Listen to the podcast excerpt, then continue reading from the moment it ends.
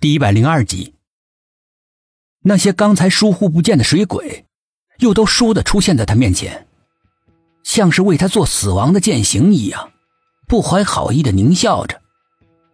苏应真在魂飞魄散中绝望着，他看到死神慢慢的向他走过来，而自己却无力逃脱。一道身影出现了，在水里面快的像道闪电一样，人影的手一扬。浑浊的江水里面，一道寒光闪过，一把匕首从他眼前一晃，刺入了新娘身后的漩涡里。漩涡立刻停止了疯狂的旋转，逐渐的消失了。一团黑色的水冒了出来，在水里面不断的蔓延，像猛然间涌出了许多墨汁。苏应真顿时觉得脚下一轻，刚想奋力往上游，一只温暖的手臂揽在他腰上。带着他瞬间游出了水面。滚滚的长江依旧是漠然的嘶吼着往前奔流着，似乎是在追寻他宿命的终点。浑然不理劫后余生探出水面的女童大口大口的喘着气。她已经是看惯了春花秋月，哪里会在乎一个孩子的生死？每个人的生命只是在自己的眼里面才最珍贵。等苏应真缓过劲儿来，这才发现，那温暖的足以安慰他过早伤痕累累的心的手，却突然不见了。他的心失落的无以复加，只能在记忆里面拼命的回忆着、搜索着。模模糊糊的是个少年的身影，他是谁呢？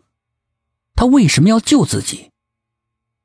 怅然若失之间，一块石子儿狠狠的砸在他身上。生疼生疼的，大家快来看，快砸死这个乌鸦嘴！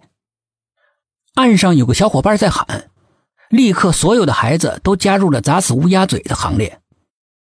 不远处，摄影队和新娘的伴侣，还有围观的人都漠然的看着这场孩子间残酷的以多欺少的暴力，有的脸上还隐隐的流露出饶有兴趣的表情。似乎他们平淡无奇的生活需要一点血腥来刺激。苏应真既没有哭，也没有喊，就那么冷冷的顽强的接受着，眼睛里面却闪烁着异样的仇恨的光芒。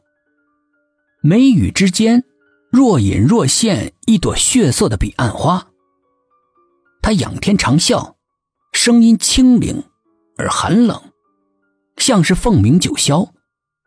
刹那之间，江水像海啸一样直冲而上，形成了一道冰冷雪白的水链，发出了天崩地裂般的轰鸣声，向岸边的人席卷过来，天地都为之变色。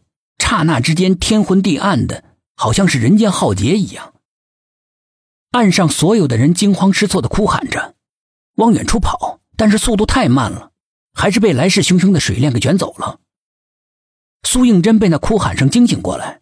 他万分震惊的看着眼前的惨状，就像是遭到雷劈一样，痴傻一般的喃喃自语：“我不想的，我我不想的。”他痛苦的双手紧紧的抱着脑袋，一路狂奔着。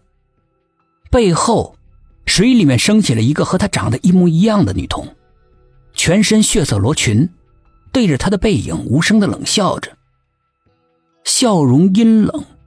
诡异。苏应真从噩梦中惊醒过来，额头的冷汗不断的滑落，脸上满是伤心的泪水，喉咙间像有什么东西哽住了，心头像压了一块重重的石头，让他喘不过气来。从来都没有一个梦可以让他这么悲伤，这么迷茫，这么心痛。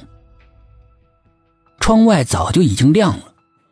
今天的天气显得相当的阴郁，天空阴沉沉的，没有一丝阳光的踪影。原本就很幽深的天井更加显得阴暗。